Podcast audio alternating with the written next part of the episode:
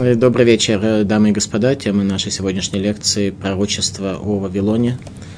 50 глава книги пророка Ирмияру.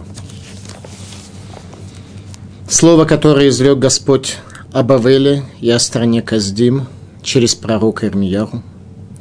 «Возгласите и возвестите среди народов, и поднимите знамя объявите, не скрывая, скажите. Пал Бавель, был опозорен, Мерудах сокрушен. Речь идет о двух центральных божествах Вавилона. Бел – это мудрость на их языке. Мудрость Вавилона опозорена. Мерадах – центральное божество языческого свойства, сокрушен. То есть происходит крушение Вавилона, пророчество про Ирмиягу, которое не замедлило сбыться непосредственно 70 лет после разрушения храма. Кумиры его просрамлены, идолы его разбиты. Пророчество о падении Вавилона.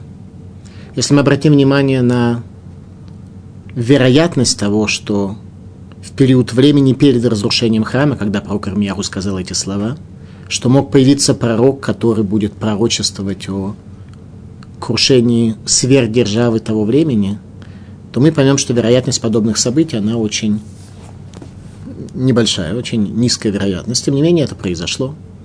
И Вавилон, согласно слову про Кармияру, через 70 лет стал уже частью Персии, был захвачен Персией и Мидией, и еще через 52 года после этого был захвачен Грецией и разрушен. То есть пророчество про Кармияру исполнилось строго согласно тем датам, которые он указывал. Вероятность достаточно нулевая, и пророк Ирмияру пытается показать нам ход мышления своего и, соответственно, попытаться дать нам урок истинного и правильного мышления, как вообще можно было в те времена предвидеть, что подобное может произойти, что сверхдержава того времени Вавилон, который раскопали археологи, и Вавилон представлял из себя что-то совершенно не бывало в истории человечества. Город, покрытый городской стеной на территории, на площади 500 квадратных километров, с высотой стены до 100 метров, с большим количеством ворот укрепленных.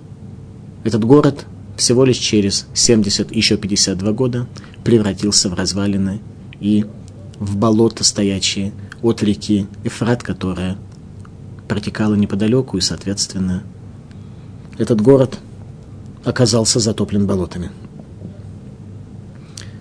Продолжает пророк Ирмияру и говорит, кто будут те люди, которые захватят Вавилон, какие народы его уничтожат. Ибо поднялся против него народ с севера, и превратит он страну его в пустыню, и никто не будет жить в ней, от человека до скота. Все двинулись в путь и ушли. В те дни, в то время сказал Господь, Придут сыны Израилевы вместе с сынами Иудинами, будут они ходить, плача, искать Господа Бога своего. Прочество пророка Ирмияху о том, что крушение Вавилона будет сопровождаться возвращением еврейского народа к храму, к Иерусалиму. Причем, обратите внимание, как это описывает пророк, будут они идти, плача и искать Господа Бога своего. Это будет плач восхищения тот плач, который называют мудрецы Мусара последних поколений мудростью трепета. Говорят, что мудрость трепета, так это учили в Кельме, в доме учения Кельма, что мудрость трепета – это единственное, что достойно называться мудростью, в то время как все остальные науки являются знанием, не связанным с человеком, независимым от человека, а мудрость трепета, она предполагает изменение самого человека – ибо для постижения других наук необходимо только иметь э, ясный ум и приложить много труда для того, чтобы постичь изучаемый материал.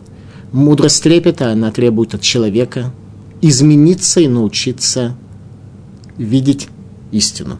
Поэтому и начинается наша глава с повествования «Бавель взят, был опозорен, Мерудах сокрушен. То есть те ценности, которыми жили вавилоняне, обратите внимание, они жили ценностями мудрости. эта мудрость была опозорена, потому что мудрость Вавилона не требовала исправления человека. И один из вопросов, который у нас возникнет, зачем вообще пророк написал очень длинную главу, повествуя о падении Вавилона. Чему нас это может научить? Ну, можно было бы сказать, если суть заключалась в том, что так или иначе Вавилон получит свое наказание за разрушение храма и за причинение зла еврейскому народу, можно было бы написать это одной строчкой. Зачем такое пространное разъяснение, в то время как мы знаем, что Танах необычайно лаконичен и повествует нам лишь о самом главном. Чему это нас пришло научить? На самом деле это одна из самых духовных, самых религиозных глав Танаха, которая повествует нам о том, как мы вообще можем научиться мыслить, формулировать свое мышление. Последнее поколение в Литве, во многих ешивах – уроки Мусара, как раз то, что есть постижение тайны этого мира, называлось Шурей Дат. Уроки знания, так это называлось в Тельзе, или Исудей Дат, основы знания, как это называлось в Ломже. И та и другая Ишива ведет свое начало из Кельма. Еще раз, наша проблема, что мы свой дат, свое сознание, свое знание никаким образом не исправляли. И ход нашего мышления, он абсолютно у каждого индивидуальный, свой, построенный в результате всего того случайного стечения обстоятельств, так что психологи называют нас с нашим мышлением мусорной корзиной, что все, что в мусорную корзину бросают, в наше мышление в детском возрасте и среднем возрасте бесконтрольно проникает, и в результате мы оказываемся таким творением немного странным, которое изначально было сформулировано и создано из разного рода бумажек, которые бросают в мусорную корзину, зато потом, когда мы уже достигли некоторого возраста, когда мы считаем, что у нас есть уже сложившееся мировоззрение, у нас ясное устойчивое мышление и так далее, то мы уже, обращаясь к другому, говорим, а вот теперь докажи мне свою правоту, ежели ты что-то хочешь мне доказать. Мы уже стоим на своих правах, на своем мнении, и не дай бог кто-то не окажет нам уважения за то мнение, которое у нас есть. А все мы мусорная корзина. Так вот, про Кармияру в этом уроке, в этой 50 главе дает нам урок, на самом деле, мышления. Говорят, что сверхдержава Вавилон, которой действительно было чем гордиться. Бавель взят, Бел, мудрость вавилонская, она была у них божеством, обратите внимание. У кого из нас мудрость – божество? У большинства людей сегодня божеством является пицца, кока-кола, разного рода развлечения, но уж никак не мудрость. У вавилонян божеством была мудрость, и она опозорена. А мы сегодня к божеству относимся иначе, к мудрости относимся совсем плохо. Ну, то есть мы, в принципе, относимся к нек- с некоторым уважением к этому понятию мудрости, но не готовы сделать ради этого больше, чем мы готовы сделать. Миродах сокрушен кумира его просрамлены, идолы разбиты. Так вот, оказывается, что даже такое государство, такая страна, живущая такими ценностями, как Вавилон, оказывается сокрушена, разбита и опозорена. Что касается нас с вами, когда нас вообще не учили мудрости жизни, а понятие мудрость трепета на русском языке вообще отсутствует. А в книгах Мусара сказано, что только это достойно называться мудростью, мудрость трепета перед Богом. Пророк Ирмияху дает нам в высшей степени великую главу Мусара, еврейского понимания, видения картины мира о падении Вавилона сверх державы. И, соответственно, еврейский народ, который это увидит, он с радостью и ликованием придет в Иерусалим для строительства второго храма. Заблудшими овцами был народ мой, пастыри их свели их с пути, завели их в горы. С горы на холм бродили они, забыли лёжку свою. Все, что находили, пожирали их враги и говорили, не будем мы виноваты, ибо согрешили они перед Богом. Средоточием правды я был перед Господом, надеждой отцов их. То есть обратите внимание, что их враги, которые пожирали их, они сами говорили, что Согрешили они, эти овцы, перед Богом, и они оправдывали себя, свои преступления по отношению к нам, нашим грехом.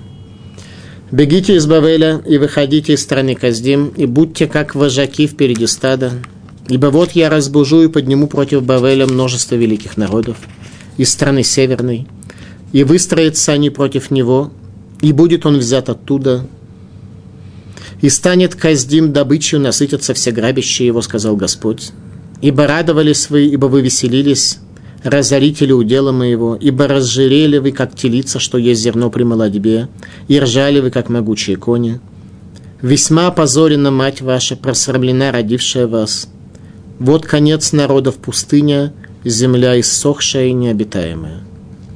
Зачастую мы в своей жизни приходим к пустыне, к внутреннему опустошению, к земле иссохшей и необитаемой, так что в той земле, где мы находимся, никто другой жить не хочет.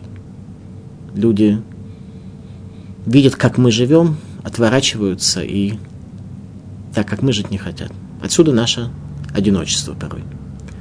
Тот человек, кто действительно живет, у кого оазис, у кого есть вода, к нему обычно люди приходят, тянутся, хотят э, быть в контакте с этим человеком. Тот, кто в одиночестве, у него пустыня, земля иссохшая, необитаема. От гнева Господня станет она необитаемой, и вся она превратится в пустыню. Всякий, кто пройдет через Бавель, ужаснется и присвистнет, глядя на все раны его. И Вавилон превратился в пустыню, по слову пророка Ирмияху до сегодня. До сегодняшнего дня великий Вавилон, сегодня Ирак.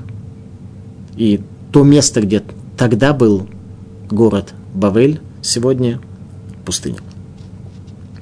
Выстройте вокруг Бавеля все натягивающие лук, стреляйте в него, не жалейте стрел, ибо согрешил он перед Господом, клич боевой поднимите вокруг него, подал руку, сдается он, пали основы его, рухнули крепостные стены его. Ибо это возмездие Господне, мстите же ему, поступайте с ним так же, как он поступал. Месть Всевышнего за ссор с Сионом, который позволил себе Вавилон. Истребите сеятеля в Бавеле, держащего серп в пару жатву. Перед губительным мечом пусть обратится каждый к народу своему убежит каждый в страну свою. Израиль, отбившаяся овца, львы отогнали ее от стада. Первым объел его царь Ашурский, а этот последний на выходной царь Бавельский, кость ему переломал. Потому так сказал Господь Сваот, Бог Израилев. Вот накажу я царя Бавельского и страну его, как наказал я царя Ашурского. Царь Ашурский уже давно находится в состоянии археологических артефактов. Бавель превращается через короткое время тоже в некую страну, так что их письменность только историки много лет спустя научатся читать. Еврейский народ продолжает свое существование, несмотря на все гонения, несмотря на изгнание, несмотря на тяжести, несмотря ни на что, мы существуем. Значит, мы действительно для этого мира существенны. Значит, мы имеем нечто такое, что пропасть из этого мира не может и не пропало. И возвращу я Израиль на пастбище его, и будет пастись он на Кармеле и Башане, и насытится душа его на горе Ефраима на Геладе. В те дни, в то время сказал Господь, даже если будут искать вину Израиля, то не будет ее, и грехов Иуда, то не найдут их, ибо прощу я тех, кто оставлю, которых оставлю в живых. Пророчество о больших трудностях изгнания, которые выпадут на долю еврейского народа. И пророчество о том, что люди будут искать близости с Богом, будут искать возвращение и смогут найти его, ибо Всевышний прощает человека. Возникает вопрос, как можно, в принципе, вернуться в Иерусалим после его разрушения, после изгнания. Ведь разрушение Иерусалима было свидетельством того, что еврейский народ потерял ту духовную форму, по которой он был создан, будучи созданным по образу Всевышнего. И об этом в Кельме приводили следующую притчу, что царь построил дворец И в этом дворце было много немых, которые восхваляли этого царя, построившего великий дворец, жестами. Сказал царь, если так, то населю я этот дворец живыми людьми, и они будут восхвалять меня словесно. Поместил он туда людей. Люди украли у него дворец и изгнали царя. Сказал царь, пусть все будет по-прежнему. Пусть они будут восхвалять меня жестами, как это было раньше. И объяснение этой притчи совершенно не такое, как кажется на первый взгляд. Что жил некий царь, у которого были какие-то объекты, которые косвенным образом его благословили. Вдруг он поместил человека, который произносил какие-то слова, речения и словословия. Ответ нет.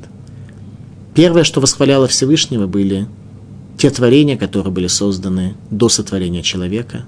Они свидетельствовали о том, что этот мир сотворен, что у него есть хозяин, но они свидетельствовали об этом лишь косвенно, жестами. Тогда Всевышний создал человека. И человек самим фактом своего существования, своей великой душой, был однозначным свидетелем, таким, не на котором было четкими ясными буквами написано что этот мир сотворенный, как на остальных творениях, а намного больше. Тот, кто величием своей души свидетельствовал о том, что он сотворенное божественное творение.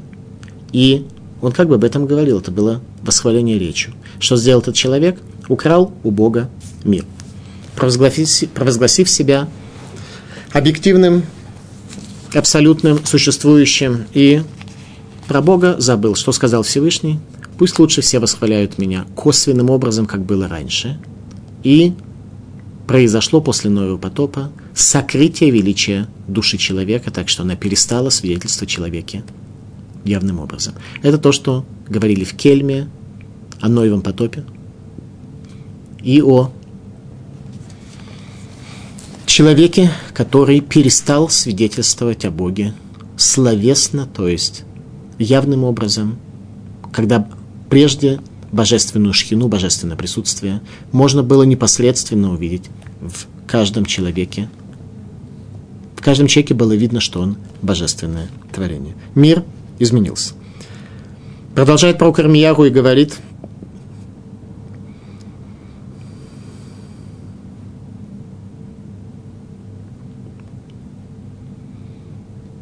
что возвращу я Израиль, и смогут они вернуться – и смогут они сделать чуву, смогут они все-таки вернуться. Каким образом вернуться?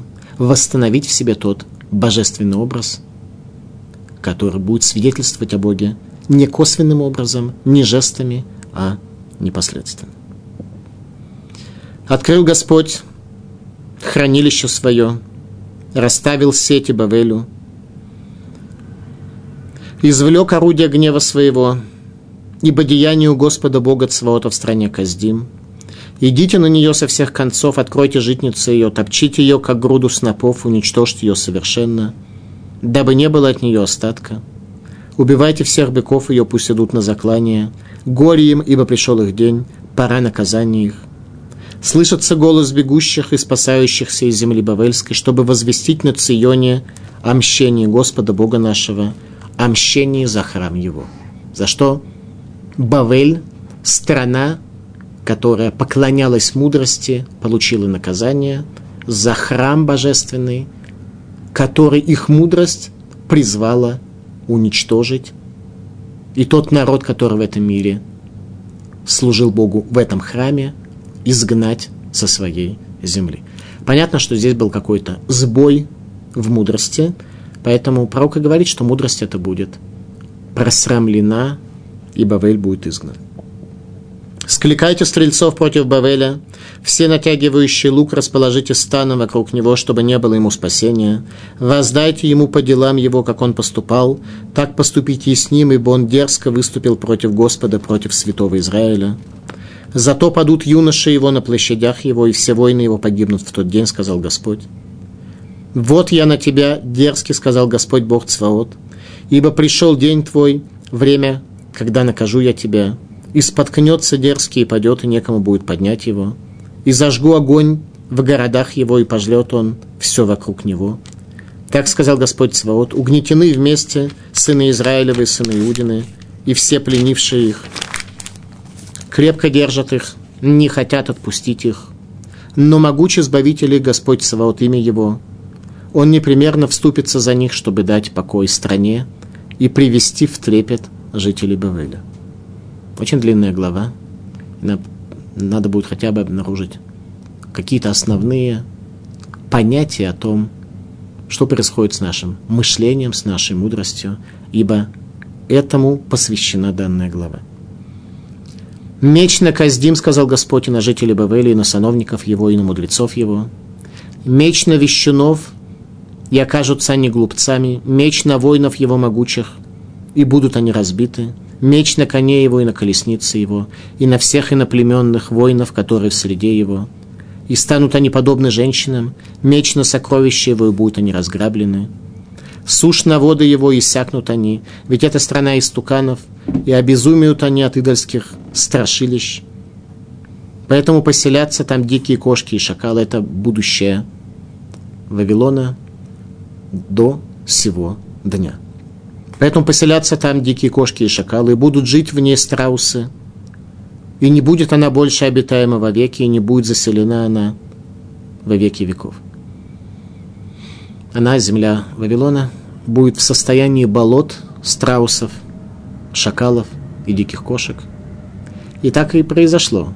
И так та территория, которая была великим городом Вавилона в те времена, так и выглядит сегодня. Другое дело, что на это прочество наложилось некое благословение, которое Всевышний дает арабам, Вейги и Луким Этанары будет Всевышний с юношей, то есть арабы получили нефть. Если бы не было в Ираке нефти, то там бы просто люди вымирали, как в пустыне Сахара. Но сегодня каким-то образом они могут просуществовать, тем не менее вся страна болото, пустыня и Великий Вавилон полностью сокрушен. Пророчество про Кармияху исполняется абсолютно сразу и абсолютно в точности. Подобно тому, как в низвергнутых Богом с доме о море и соседних городах сказал Господь, так и там ничто не поселится и не будет жить там Сын Человеческий – вот идет народ с севера и народ великий, и множество царей поднимаются от краев земли. Лук и копье держат они, жестоки они и беспощадны. Голос их, как море, грохочет, и на конях несутся они. Каждый готов к битве с тобой, дочь Бавеля. Услышал царь Бавельский весть о них, и руки у него опустились. Муки охватили его, страх, как роженицу. Вот как лев поднимется враг из чащи Иордена на прочное жилище – я в миг заставлю его бежать оттуда, и того, кто избран, поставлю я над ним, над Бавелем. Ибо кто подобен мне и кто назначит мне срок, и какой пастух сможет противостоять мне. Поэтому слушайте решение Господне, которое он принял о Бавеле, и замыслы его, что задумал он о стране Каздим. Истинно, что самые малые из овец поволокут его. Истинно, что опустошено будет жилище их – от вести о взятии Бабеля содрогнется земля, и крик раздастся среди народа. В принципе, этой головы было бы достаточно для того, чтобы мы поняли, что Тора и книги пророков достойны того, чтобы мы им верили, достойны того, чтобы мы хотя бы задумались о том, что здесь сказано, но люди обычно об этом не задумываются. Вероятность того, что пророк мог подобное сказать, она, в общем-то, нулевая сказать про сверхдержаву, о том, что пройдет 70 лет, пока она не будет захвачена Персией, еще 52 года, когда придет Греция и приведет Бавель в состояние пустыни, болот и страусов, это крайне невероятно, но людей это обычно не интересует. Давайте попытаемся немножко более ясно познакомиться с тем главным уроком мышления, который пророк Ирмиягу в этой главе нам дает, с моей точки зрения, больше, чем в какой бы то ни было другой. Начнем с самого начала. Несколько ключевых стихов. 50 глава. Радавар Ашер Дибер Ашем Эль Бавель Эль Эрец Каздим Беядер Мияу Ханави. Слово, которое говорил Всевышний о Бавеле, о земле Каздим через пророка Ирмиягу. Обратите внимание, Сигнон и Невуа, пророчество про Кармияру обычно начинается словами Коама Рашем, так сказал Всевышний, когда Всевышний хотел что-то передать человеку в смысле какого-то знания, пропущенного через личность пророка. Здесь стих начинается совершенно иначе. Радавара шерди берашем. Слово, которое говорил Всевышний. Говорил кому? Говорил вообще. Не как некое послание кому-то, вавилонянам или евреям по поводу Вавилона, или людям, которые много времени в библиотеках проводят, э, пророческих или еще где-то. Это просто было некое речение Всевышнего, так что было понятно тем, кто тайны Всевышнего может увидеть в этом мире, что это повествование о будущем. Давар Ашер Дибер Ашем Эль Бавель. Слово, которое Всевышний говорил о Бавеле через пророка Ирмияру. Пророк Ирмияру был тот, кто смог это слово услышать. Егиду Багуим Вегишмию Весунес. Возгласите и возвестите среди народов. Нилкида Бавель был захвачен Бавель. Гувиш Бель опозорен Бель. Мирадах сокрушен, и идолы их тоже были наказаны и разбиты. На иврите слово идол, который здесь приводится, это отсабим. Отсабим, э, скажем, на современном иврите, все бы поняли, это как э, некое нарушение нервной системы. Человек, когда он отцев, он печален. Ацбани означает, что он нервный, взволнованный, и немножко странно себя ведет, находится в состоянии некоторого эффекта. Так вот, люди, когда строят свое понимание этого мира, и когда ищут, на что бы им положиться, и в результате приходят к разного рода чуждым силам, не связанным с Творцом мира, они невольно переживают все эти состояния некой фрустрации личности, когда те идолы, которым они служат, на которых они надеются, не работают. И в результате происходит, что у них отсабим, у них печаль, и они нервные, в состоянии эффекта находятся. Поэтому идолы называются отсабим, то, что приводит человека в состояние гнева, в состояние неудовлетворения и прочее. Так вот, даже эти отсабим, они все разрушились, все вдруг перестало работать. Киала але гомицафон, ибо народ пришел с севера, и этот народ – превратит Вавилон в пустую. Ровиш, Бель, Хат, Миродах, был опозорен, Миродах сокрушен. Миродах – центральное божество Вавилона, Бель – божество мудрости.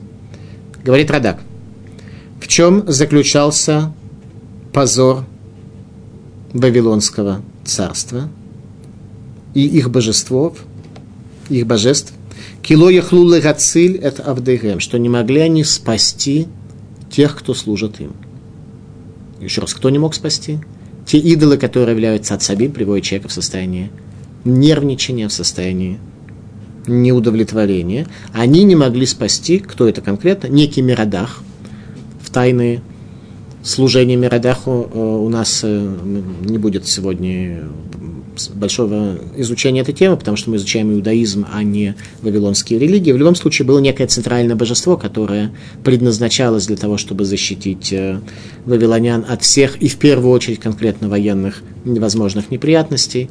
И было множество охранников ворот, э, пятиногих э, львов, быков. Это очень сложная концепция, как это работало. Это работало так, что в эти ворота могли чужие люди просто не попасть и эти львы-быки защитили бы их э, от э, чужих людей, жители города защитили бы от чужих людей. Тем не менее, они не работали. Самое главное, мудрость тоже не спасла тех, кто служит ей. Какие народы приведут к гибели великой столицы народов Вавилона? Народы, которые придут с севера. Киала алеагой мицафон – ибо народ придет с севера. Комментаторы отмечают, что пророк Ирмияху специально подчеркнул здесь север, хотя можно было бы сказать что-то иное, показать, что как они с севера пришли против Иерусалима, чтобы разрушить его, также приходят другие народы. Вавилон ожидает два завоевания. Внутреннее – это Мидия и Персия, северные колонии Вавилонской империи, и внешнее – это Греция. Тогда и заканчивается окончательная история Вавилона. Раши. Гой Мицафон, Мадай, Упарас. Гой севера, северных областей, народ – это Мидия и Персия. Через 52 года, отведенных для Персидского царства, согласно пророчеству, согласно видению картины мира Даниэлем, согласно пророчеству пророка Исаи, Ишаяру и пророка Ирмияру, придут греки и захватят окончательно Вавилон, и он придет буквально за несколько лет, придет в состояние упадка, образуется пустыня. Так археологи раскопали Вавилон и пришли к умозаключению, что именно это то, что исторически произошло с городом. Как только он был захвачен Александром Македонским, очень быстро он приходит в состояние запустения и образуется болото до сего дня.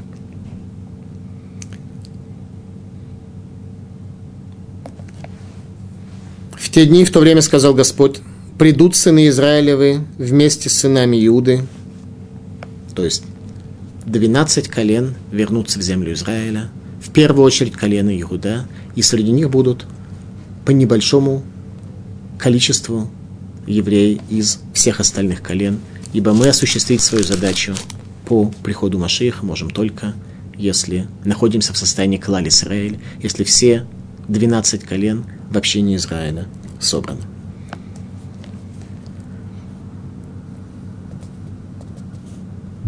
Галох уваху, пойдут они и будут плакать. Вед Рашем Элокехам Евакшу, и Всевышнего Бога их будут разыскивать. Обратите внимание, люди тогда с плачем, плач так или иначе показывает на наличие некой эмоциональной подоплеки, некого эмоционального богатства, они будут тогда разыскивать именно Всевышнего, а не денег или пищи или каких-то других вещей. То есть что-то должно произойти такое, что люди сконцентрируются все-таки на возвращении в храм, а не на то, чтобы жить жизнью плоти. Пророчество о Шиват Сион, о возвращении в Сион, при завершении истории Вавилона. Возвращение еврейского народа Израиля из изгнания. В те дни возвращения не будет полным. Большая часть еврейского народа останется в изгнании до окончательного избавления в дни Машииха. Об этом говорит Малбим. Бне Исраэль, Шевет Левил Беньямин Хабруим Шевет Иуда. В первую очередь, кто с коленом Иуда вместе пойдет строить второй храм, возвращаться назад в землю Израиля, пройдя то самое изменение, о котором говорит здесь пророк, это колено Леви и колено Бениамина. Колено Бениамина, которое тяжелее всех приняло царство колена Иуды по причине того, что великий царь Шауль, который был первым царем всего еврейского народа, был столь велик, что людям было просто сложно понять, что наступает период перехода к царству колена Иуды, который был совершенно другим, ибо еврейский народ сравнил царство царя Шауля с царством солнца, царство царя Давида с царством луны. Тем не менее, именно колено Иуды сохранило связь с коленом Бениамина в первую очередь. Колено Бениамина навсегда остается с коленом Иуды. И левиты, которые оставляют Северное царство, когда Юравам бен Неват построил в Дании, в Бейтеле, два языческих капища и поместил там золотых тельцов. Все левиты и Каген оставляют свои земли и приходят в Иерусалим, к Иерусалимскому храму. Они удостоились исполнить стих «Ватем хадбеким башем элокейхам, хаим кулхем хайом». А вы те, кто близки к Всевышнему, благословлен Он, кто прилепились к Нему, живы все сегодня. Их потомки находятся среди нас, то есть мы потомки колен Иуды, Бениамина и колена Леви, большинство из нас. Среди нас есть также небольшое количество людей от остальных колен, но их меньше всего. Говорит Малбин, что тогда Шевет Леви у Бениамин, Итхабруем Шевет Егуда, колено Леви и Бениамин, которые навсегда избрали свой путь с царством дома Давида и с тем, чтобы привести еврейский народ к царству Машиих, они навсегда останутся с коленом Иуда. Эта часть пророчества исполнится сразу после изгнания, что возвращение из изгнания будет сопровождаться большим духовным подъемом. Как то сказано, «Галоху баху илху» пойдут они в состоянии плача, и Всевышнего Бога своего будут искать. Как нам сделать, чтобы у нас нечто похожее было? Как осуществить переход к тому, чтобы мы перестали искать, разыскивать и стремиться к каким-то грубым материальным, упрощенным, примитивным желаниям, чаяниям, к тому, что хочет наша плоть, к тому, к чему нас ориентирует наше злое начало, и начали бы немножко больше стремиться найти Бога, близость с Ним, понятия о Нем, какие-то концепции духовное развить. Что для этого необходимо сделать? Рамбан. В Данишева Цион, в те дни, когда еврейский народ возвращался для строительства второго храма, исполнилось сказанное в Торе в книге Дворим, 12 глава. Ки эмеля маком ашер ивхар ашем элокихем миколь шивтехем ласумит шмошав лишхиноти драшу батушав. Ибо в место, которое изберет Всевышний Бог ваш, из всех колен ваших поместить свое имя там, к присутствию божественному его стремитесь и придите там. Предписание нам прийти для того, чтобы строить храм. Каким образом к этому можно прийти? И что сделать со своим злым началом, упрощенным, которое тянет нас вниз? Ну, первый совет – это просто обращать внимание на свое злое начало, не игнорировать его, посмотреть, что он хочет – и иногда попытаться вести с собой э, определенного рода беседу. Задать себе вопрос, ведь мы читаем совершенно великие, совершенно фантастические слова. И более-менее верим или готовы в определенной мере поверить, или готовы предположить, как некоторую возможную парадигму, те слова, которые здесь сказаны. Почему же наши сердца остаются нетронутыми? Почему же те слова, которые мы читаем, они не ложатся на наши сердца? Это вопрос, который поднимает Машгих излом же в книге Судайда от основы знания. Как так оказывается, что наши, сестра, что наши сердца остаются пусты от того великого знания, которое мы только что прочли. Обратите внимание. Ким эля макома шарифха рашем элокейхам и коль шифтыхем. И, но только в то место, которое избрал Всевышний для всех колен ваших, поместить имя свое туда, шхину его разыскивайте и приходите туда. Прочли мы. Ну и как нас это коснулось? В принципе, может быть, даже и никак особенно. Что нужно сделать так, чтобы нас эти слова касались немножко больше? Как освободиться от примитивности? Первое, не игнорировать злое начало. Первое, не игнорировать злое начало и помещать слова Торы на сердца свои – так говорит Машгир Весудайдат, что мы часто читаем великие слова и готовы их принять. И даже понимаем их смысл. Но в одно ухо это влетело, и сразу же нас покинуло. Что необходимо сделать? И говорит Машгих излом же, что об этом сказано, что велик тот, кто говорит «Амен» больше, чем произносящий благословение, чем произносящий молитву. Почему имеется в виду, что «Амен» – это некоторое, некоторое подтвердительное слово, это некая форма подтверждения – когда это не пролетает мимо, остается внутри человека.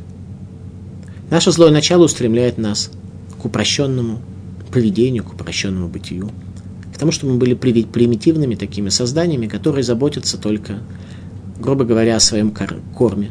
Если у нас есть корм, это то, что нас волнует больше, особенно нас э, волновать ничего не должно. Первое, мы должны не игнорировать наше злое начало, понять, что так мы созданы в условиях дихотомии, в условиях некой двоичности, что телесное тянет нас вниз, в основном зарабатывать себе на корм, а духовное тянет нас наверх. Но духовное оперирует своими органами чувств, говорили в доме учения Мусара в Кельме.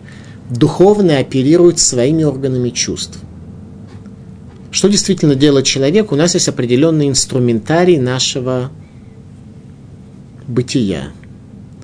Что нам делать и как нам существовать в условиях того, что мы не, не знаем, на что положиться. Говорит э, Саба из Кельма, Рав Симхазисель Зив, один из трех великих учеников Рава Исраиля Салантера, основателя Мусара, мы можем положиться в нашей жизни только на одно, на органы восприятия нашей души, которых два. Это ясно исправленное мышление и чистое сердце, не захлестнутое страстями, завистью и стремлением к славе. Еще раз, два чистых инструмента есть у души человека, на которые, говорит Саба из Кельма, можно полагаться нисколько не меньше, чем на телесные инструменты нашего тела, пять чувств, которые есть у нашего тела, осязание, слух, зрение и так далее, и так далее, на них мы можем полагаться в материальных вопросах, и то, что они нам несут, не требует особенно никакого подтверждения, потому что это информация, которую мы получаем при помощи наших пяти органов чувств, она является верным. Также, говорит, два основных органа нашей души, ясное мышление, не захлестнутое эго и предпочтениями, и чистая душа, не захлестнутая страстями, завистью и стремлением к славе, оно является тем инструментом, который может нас продвинуть вперед. Это и есть то, что нам говорит про Кармияру, что на самом деле мы должны из этого состояния противоречия, дихотомии, телесности и души освободиться от тени телесности. Что происходит с Бавелем? Обратите внимание – Бавель взят, Бел, мудрость, божество мудрости опозорено. Почему? Здесь об этом говорили в Кельме следующее. Что существовала большая ошибка, которую сделали философы народов мира, имелось в виду греки, которые как раз и получили эту идею от вавилонян. Они посчитали, что главное, что есть у человека, это его мышление – его ясность постижения этого мира. И они посчитали, что поскольку это главное, что есть в человеке, то, соответственно, этому не должно быть никакого ограничения. Нашему мышлению, нашей мудрости не должно быть никакого ограничения. Поэтому мы должны понять и постараться постигнуть все, что в этом мире существует. А вот на свои поступки они не обращали такого уж большого внимания, считая, что человек – это его мышление – в Кель мы говорили, что мудрецы еврейского народа существенно отличались от мудрецов народов мира, по той причине, что они не считали, что мудрость является тем, что определяет человека. Человек определяет его страх перед грехом, страх по отношению к Всевышнему и мудрость трепета. Поэтому для них мышлением было исключительно механизмом, который был им дан, но никак не пределом величия человека. И они понимали, что есть вещи, за которые мудрость человека выйти не может. А если человек постарается выйти за эти границы, то стражи границ его сразу же остановят. Поэтому мы находим среди мудрецов народов мира столь много очень странных или даже омерзительных точек зрения, которые они раскрывают. Но самое главное мы отметим следующее – до тех пор, пока мудрецы народов мира спорили между собой и занимались исследованием, как надлежит жить человеку с точки зрения его духовной жизни, возникает вопрос, а тем временем, каким образом они вели свою духовную жизнь, как они жили.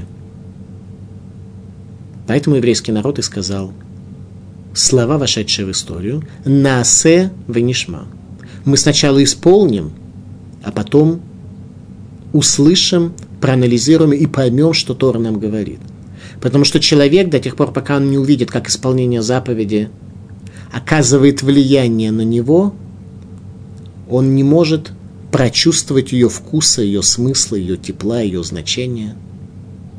До тех пор, пока он не исполнит заповедь, не увидит, как она изменяет мир вокруг человека, и как изменяет его судьбу, как изменяет самого человека, он не может увидеть ее ценности. А мысленное концептуальная оценка в данном случае не является первичной, поэтому опозорил Всевышний божество мудрости Вавилонян. Это главный наш урок.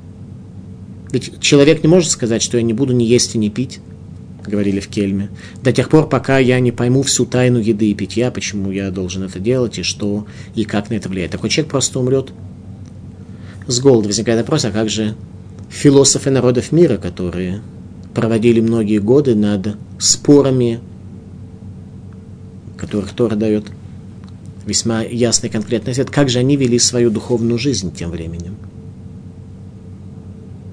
Ответ они засыхали – и такая жизнь превращается в пустыню и болото. Болото – это пересечение двух нижних форм материи, праха и воды.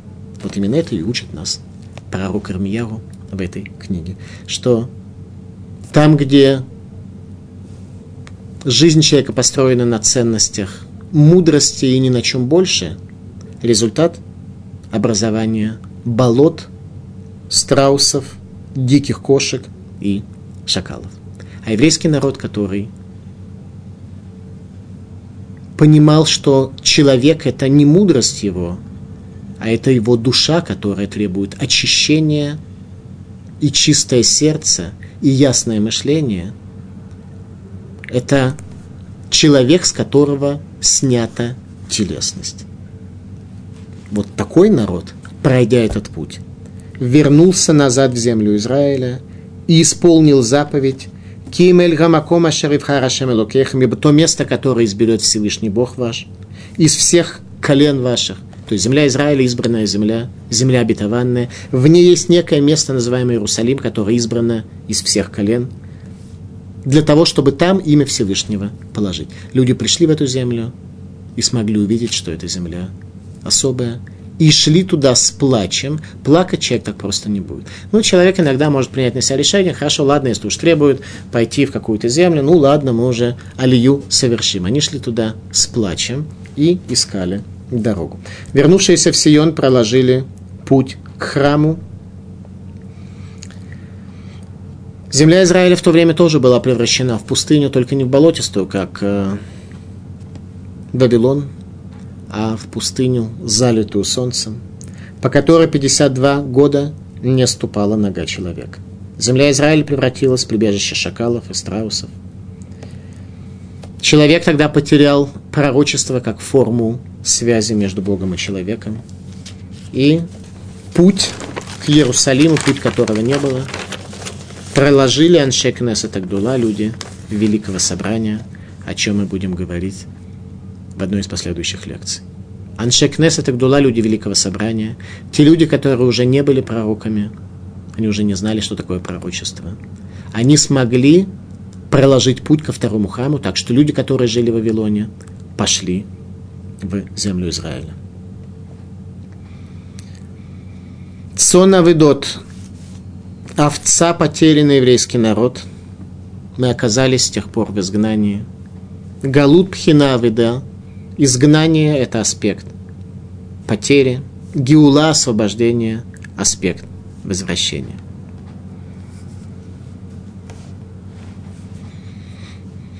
Бегите из Бавеля и выходите из страны Каздим, и будьте как вожаки впереди стада, ибо вот я разбужу и подниму против Бавеля множество великих народов из страны Северной. И выстроятся они против него, и будет он взять оттуда и стрелы его, подобны войну, что оставляют бездетными родителей, не возвращаются ни с чем. И станет каздим добычей, насытятся все грабящие его, сказал Господь. Пророчество о том, что падение Вавилона произойдет во время грандиозного увеселения, во время пира Бельшасара, как мы это учили в книге Даниэля, когда Даниэль приходит, будучи приглашенный женой на выходные цара, бабушкой царя Бельшацара, когда на стене появляется рука, которая пишет «Мане-мане такилю фарсин», отсчитано, отсчитано, взвешено то, что ты сделал и как ты поступал. У Фарсины земля твоя, страна твоя, Вавилон, разделен между Персией и Мидией. Тогда в полном ужасе Пытается Бельшацар получить ответ, ответ получить ему не удается, до тех пор, пока не приходит Даниэль и дает весьма конкретное пророчество о том, что наступило 70 лет к концу исполнению пророчества пророка Ирмияру. Твоя земля будет разделена между Персией и Мидией, а ты будешь убит сегодня. Весьма конкретное толкование Даниэля.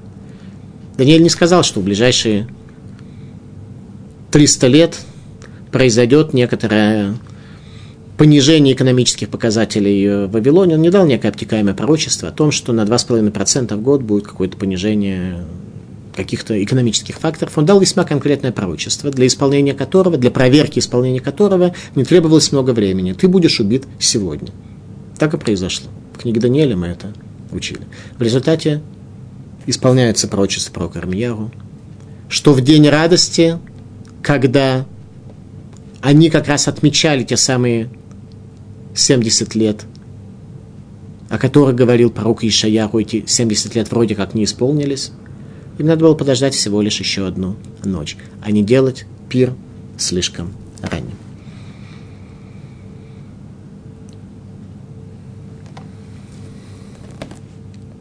Весьма опозорена мать ваша, просрамлена, родившая вас. Вот конец народа в пустыне, земля иссохшая, необитаемая. Вот результат царства Вавилона, который закончил так э, плохо. Враги принесли разрушение. Еще раз, за что Вавилон был наказан? За две причины. Первое за идолопоклонство, второе за то, что причинили они еврейскому народу и разрушили божественный храм в этом мире. Но историческая перспектива этих событий была следующая. Замена декораций на Ближнем Востоке. Все народы, которые имели значение в историческом процессе древнего времени, прекращают свое существование. Сам Навуходнецер переселил, перемешал, ассимилировал и захватил все народы, и теперь наступает конец ему.